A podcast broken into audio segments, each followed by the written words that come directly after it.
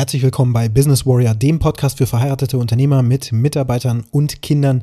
Diejenigen Unternehmer und Unternehmerinnen, die genauso wie du jeden Tag im Dreieck des Wahnsinns unterwegs sind. Und das heutige Thema lautet Revolutionen kommen durch Evolution. Und wie das zusammenhängt, das erfährst du direkt nach dem Intro. Bis gleich.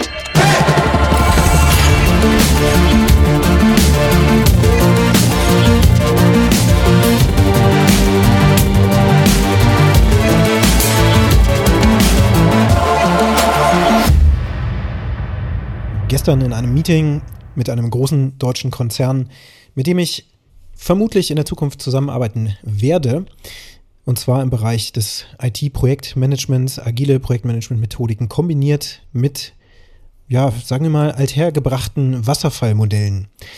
Wobei man dazu sagen muss, ich bin jetzt seit 20 Jahren im IT-Business unterwegs und beschäftige mich mit IT-Projektmanagement und natürlich Prozessdigitalisierung und allen Prozessen, die damit auch zusammenhängen. Also im Grunde so eine Art digitale Prozessfabrik, wenn man so will.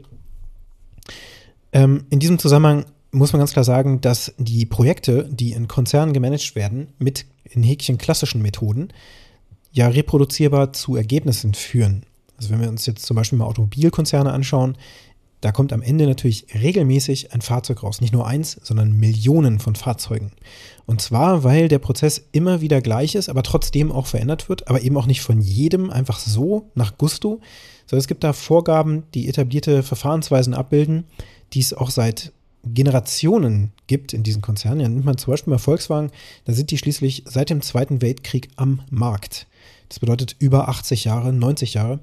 Und da das so ist, haben die natürlich Prozesse über die Jahre erarbeitet, die einfach stabil sind, die sehr groß sind und die auch für einen Konzern natürlich taugen müssen. Und wenn man dann daherkommt und sagt, hm, lass doch mal das nächste Auto agil entwickeln, dann würde ich sagen, meine Güte, Klappe halten, hau wieder ab. Das funktioniert nicht. An einzelnen Stellen sicherlich. Und natürlich müssen fachbereichsübergreifende Themen abgestimmt werden, sodass dann eben die ganzen komplexen Komponenten, die ja heute immer mehr auch in die digitale Welt rübergehen, eben auch abgebildet werden können.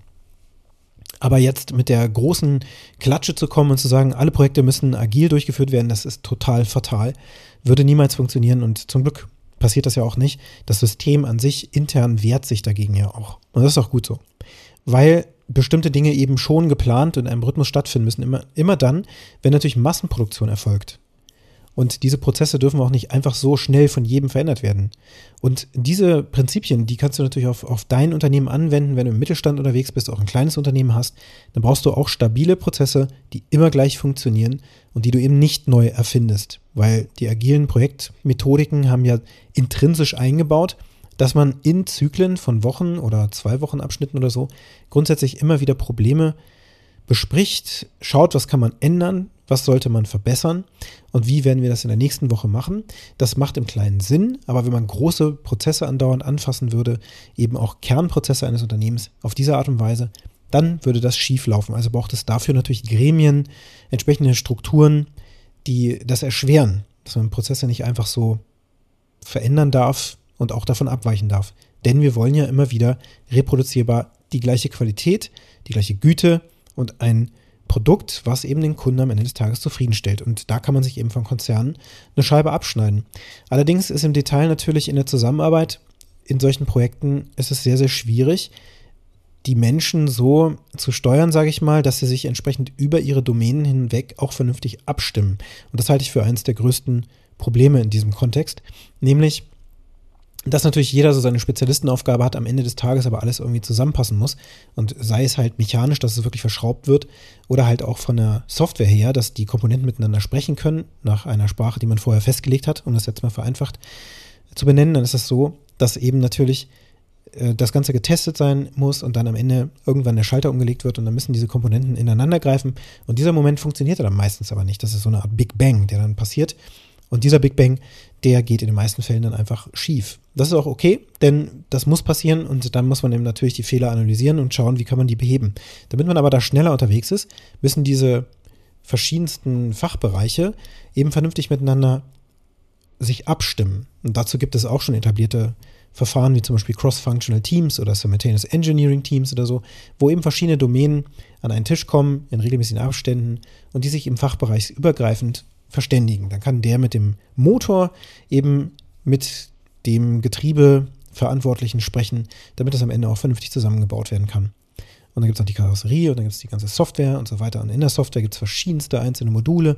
Da gibt es das autonome Fahren heutzutage, dann gibt es ähm, die ganze Bremssteueranlage, wenn man so will. Ja, also ich, ich benenne das jetzt ein bisschen vereinfachter, damit es nachvollziehbarer wird. Und das alles muss ja miteinander sprechen können, funktionieren können und am Ende dann eben auch, nachdem man den Knopf drückt oder den Schlüssel noch umdreht oder wie auch immer, dann muss das Ganze eben auch zuverlässig funktionieren. So, gar nicht so einfach. In großen Projekten total aufwendig.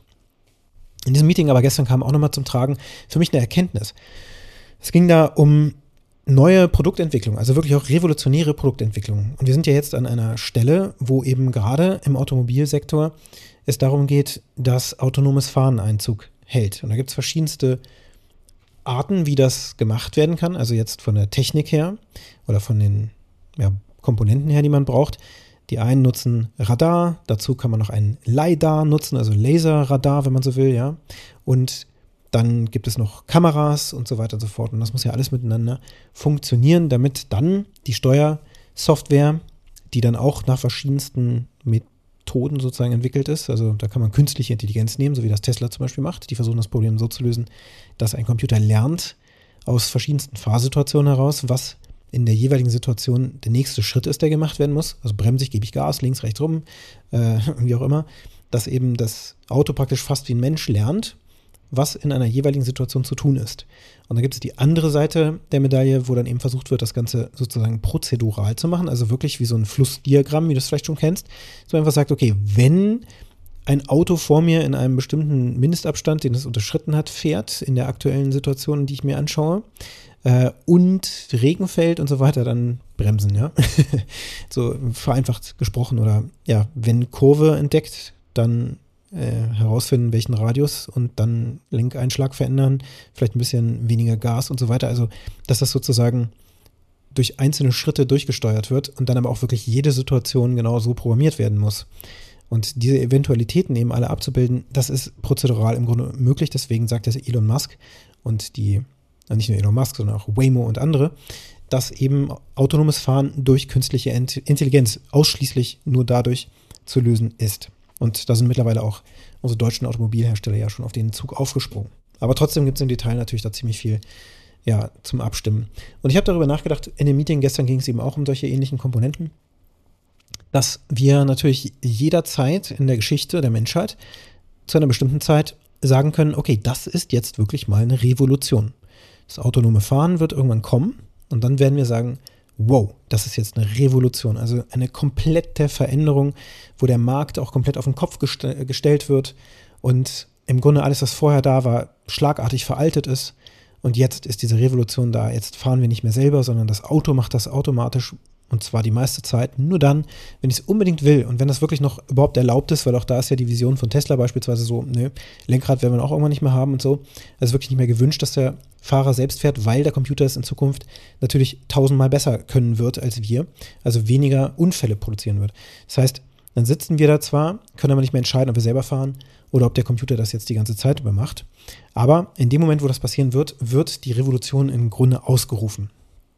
Es gab verschiedene solche Revolutionen in der Geschichte. Natürlich ist auch das, die Massenfertigung des Automobils eine Revolution. Vorher gab es Pferde, dann gibt es dieses Automobil und plötzlich gibt es das auch noch massenproduziert, also Revolution. Alle fahren plötzlich mit Autos durch die Gegend.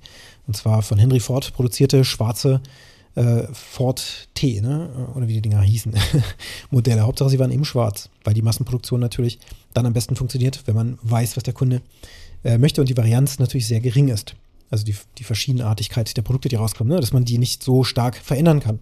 Wenn es immer gleich ist, dann kann man das eben sehr einfach in großer Stückzahl bauen. Dann gibt es solche Revolutionen in der IT natürlich, die hältst du vielleicht gerade in der Hand oder es liegt bei dir in der Umgebung, es ist eigentlich immer bei dir dabei und das ist das Smartphone. Als 2007 eben Steve Jobs gesagt hat, guckt mal, was ich hier habe, das iPhone, das ist ein Browser und das ist ein ein Telekommunikationsdevice und äh, ein Messenger und was war es denn noch? Äh, Telefon, natürlich. Genau, also dass er sozusagen alles in einem zusammengefasst hat und er nennt es das Smartphone. Er war aber nicht der Einzige, der das natürlich entwickelt hat, genauso wenig wie Henry Ford der Erste war, der ein Auto gebaut hat oder sowas. das haben um ihn herum natürlich viele gemacht. Ich weiß noch, dass ich 2007 und 2006 rum tatsächlich mal so ein Open Source Projekt ähm, hatte und da gab es auch eine Hardware zu, das nannte sich Open Moco und da konnte man sich praktisch kostenlos eine Software runterladen, die man dann selber auch, ja, ähm, wie nenne ich das jetzt mal? Also kompilieren heißt das eben im Fachjargon, also man muss das in, in die Kom konkrete Sprache deines Computers übersetzen, dass das überhaupt läuft. Das dauert Stunden. Wenn das überhaupt läuft, wenn das funktioniert, gibt es ja meistens auch tausend Fehler dann. Äh, am Ende kriege ich dann etwas, was ich auf dieses Gerät draufspielen kann. Das OpenMoko war nämlich auch ein Smartphone, aber es war super hässlich, es war sehr, sehr klein, es war schwerfällig, es hat nicht gut funktioniert, es war noch ein Stylus dabei. Ähm, und ich habe es nie zum Laufen gekriegt. und es sollte angeblich auch telefonieren können und so. Und ich äh, hatte das damals eben versucht. Das war zum Beispiel so ein Konkurrenzprodukt und parallel hat natürlich auch Google daran gearbeitet und viele andere auch. BlackBerry gab es ja da. Die hatten auch andere Philosophien zum Teil. Und es war auch kein extrem dummes Telefon, sondern das war ja auch schon ein, ein Smartphone, aber es hatte eben eine physische Tastatur und es war einfach dann, in dem Moment, wo das iPhone kam, veraltet, schlagartig. Und das iPhone fand natürlich in dem Moment auch nicht jeder gut. Da gab es die Early Adapter, die sind sofort draufgesprungen und haben sich das Gerät natürlich unbedingt kaufen wollen. Die haben gecampt vor dem Apple Store, um das erste iPhone zu kaufen. Und das hat ja auch sogar Steve Wozniak gemacht, der mit Apple, äh, mit äh, Steve Jobs damals natürlich zusammen Apple gegründet hat. Und ähm, ja, selbst er hat sich da in die, in die Reihe gestellt, damit er einer der ersten ist, der ein iPhone bekommt von Steve Jobs. Und diese Momente, wo das passiert, die kommen uns vor, als wäre das so ganz plötzlich da. Du machst morgens praktisch deine News-App auf oder eben damals die Zeitung und stellst fest, hm, was ist denn das? Was ganz Neues? Mhm. Am Anfang kriegt man es auch noch gar nicht so wirklich mit. Erst über Monate vielleicht hinweg, vielleicht auch Wochen heutzutage, manchmal kürzer, stellen wir dann fest, oh, das ist ja irgendwie was ganz, ganz Neues. Das gab es vorher irgendwie noch nicht. Und das scheint mir irgendwie wirklich was zu sein, was die Welt gerade verändert. Natürlich lehnen wir sowas auch oft ab. Tatsächlich habe ich das damals auch gemacht. Ich habe gedacht, was ist denn das für ein Quatsch, was der Steve Jobs da macht? Später, als das iPad kam, habe ich gedacht, was ist das für ein Blödsinn? Wer kauft das? Das ist einfach ein großes iPhone. also auch da äh, muss nicht jeder dann, der auch vom Fach ist, sofort verstehen, was da passiert. Und ich habe es tatsächlich unterschätzt. Das Gerät hat aber unsere gesamte Art zu leben ja vollkommen verändert. Und es ist gar nicht so lange her. Eben wie gesagt, 2007 kam das Gerät erst auf den Markt, im September. Und seitdem haben wir die Informationen wirklich at your fingertips, also sofort verfügbar. Was wir damit machen, aber steht auch wieder auf einem anderen Blatt. Jetzt können wir uns aber auch schreckliche Ereignisse in der Menschheitsgeschichte überlegen, die auch so wirken, als wären sie sofort entstanden, wie zum Beispiel die Invasion in der Ukraine, die jetzt gerade uns natürlich alle im Griff hat, oder auch die Pandemie. Ich weiß, das sind jetzt gerade Beispiele, die will vielleicht keiner unbedingt jetzt hier nochmal auch in so einem Podcast hören, aber der Punkt ist ja auch das, kommt plötzlich so in unser Leben und wir denken, meine Güte, wo kommt das denn jetzt her? Was soll denn der Mist? Natürlich, wenn du dich intensiv damit beschäftigst, auch Jahre vorher vielleicht oder so, dann ist es eben nicht plötzlich. Jetzt kommen wir nämlich zum spannenden Teil. Veränderungen wie diese und Revolutionen die ich jetzt hier aufgezählt habe, also Revolutionen im positiven wie auch im negativen Sinne gibt es die eben, die eben die Menschheitsgeschichte verändern, die kommen gefühlt plötzlich in unsere Realität, es sei denn, wir sind die Experten, die da irgendwie im Hintergrund mitwirkeln, werkeln, denn dann werden wir sehen, dass im Hintergrund das überhaupt keine Revolution ist, die plötzlich da war, sondern es sind Evolutionen und zwar viele kleine Evolutionen, kleine Veränderungen, kleine Schritte, die aufeinander aufbauen. Das einzige Revolutionäre, was da war, ist natürlich die, die Vision, die vorher da war, dessen, was irgendwann mal in der Zukunft passieren soll. Manchmal Jahre in der Zukunft. Viele, viele Jahre. Äh, in einer Realität geäußert, ja, wo die Menschen im Umfeld auch tatsächlich dagegen sind. Nimmst du Elon Musk oder auch meinetwegen Steve Jobs, die haben so viel Gegenwind bekommen in ihrer Karriere, auch von Leuten, die jahrelang für sie gearbeitet haben, dass die Mitarbeiter, eigenen Mitarbeiter und Freunde und Familie und sonst wer und äh, auch Vorbilder gesagt haben, was ist das für ein Spinner? Also, das ist kompletter Quatsch. Das wird niemals funktionieren, dass wir mit Elektroautos durch die Gegend fahren. Hm. Ja, und irgendwann ist es natürlich dann Realität geworden, aber es sind kleine Schritte, die gemacht wurden. Super viele kleine Schritte. Auch so ein Elektroauto besteht ja schließlich aus ganz, ganz verschiedenen, vielen Komponenten. Elon Musk hat sich natürlich entschieden, ein Elektroauto wie das Model S beispielsweise mit 8000 Batterien auszustaffieren und mehr, wenn du ein größeres Modell da kaufst. Und zwar Standardbatterien, die dann irgendwie zusammengefertigt werden zu einem Akku. Der Akku braucht ein Steuergerät. Ähm, der braucht natürlich Komponenten, um ihn überhaupt laden zu können. Also hier ein Gleichstrom- und Wechselstromrichter und so. Und dann muss das Ganze mit dem, mit den Motoren gekoppelt werden. Da braucht es eine Steuersoftware. Wie gesagt, das ist eine sehr komplexe Sache. Und jede Komponente für sich ist ein iterativer, evolutionärer Prozess. der erste Akku, den Tesla gebaut hat. Das war ja für so ein kleines Smart-Modell noch für Mercedes, so als letzter Rettungsanker. Ich habe die Geschichte mal verfolgt. Und da war es wirklich so, dass Mercedes damals gesagt hat, hey, Tesla, okay, wir gucken uns das mal an, was ihr da gemacht habt, weil Elon Musk noch händeringend gesucht hat nach einer Automobilfirma, wo überhaupt noch vorstellig werden durfte. Die waren ja kurz vorm Exitus und haben dann im Grunde so einen Investor gebraucht, dann versucht überall mal anzuklingeln, bei Volkswagen, bei allen, bei Mercedes. Und Mercedes hat als einzige gesagt, okay, kommt vorbei. Und wir haben hier so einen kleinen Smart und wenn ihr es hinkriegt, mit eurer Technologie das, das Teil hier auszustaffieren innerhalb von einer sehr, sehr kurzen Zeit, dann haben wir einen Deal. Tesla hat es geschafft. Und die haben natürlich damals einen ganz anderen Akku eingebaut, als sie das jetzt tun. Sie haben auch später im Zwischenmodell im Roadster, also in dem ersten ja, massenkompatiblen Fahrzeug, was Tesla dann auch gebaut hat, haben die natürlich auch eine andere Akkutechnologie drin gehabt und sie haben auch ein anderes Steuergerät gehabt. Aber sie haben erstmal im Grunde ein Testmodell gebaut, wenn du so willst, also Zwischenstufen, ne? Evolutionsstufen ganz einfach. Genauso wie in der Menschheitsevolution auch. Der Mensch ist ja auch nicht plötzlich da, sondern durch ganz viele Evolutionsstufen entstanden. Wenn du der Evolutionstheorie äh, anhängig bist und nicht irgendwie äh, etwas anderes glaubst. Aber es geht ja nicht um Glauben, es geht ja um Fakten. Und da ist es eben so, dass Veränderung durch Evolution kommt und nicht durch eine plötzliche Revolution, auch wenn es so wirkt. Die Revolution ist das Ergebnis der ganzen Evolution. Und so ist das auch in deinem Unternehmen und in deinem Privatleben.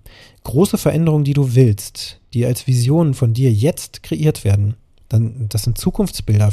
Da kann es sogar sein, dass du nicht mal selber davon, äh, daran glaubst, dass das passieren kann.